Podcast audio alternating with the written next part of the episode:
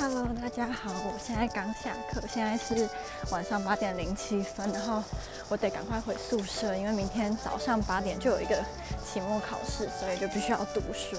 我们刚刚在上美国文学课，然后在上美国垮掉的一代的诗，垮掉一代大概就是一九五零一九六零美国二战过后的兴起的一个诗派这样。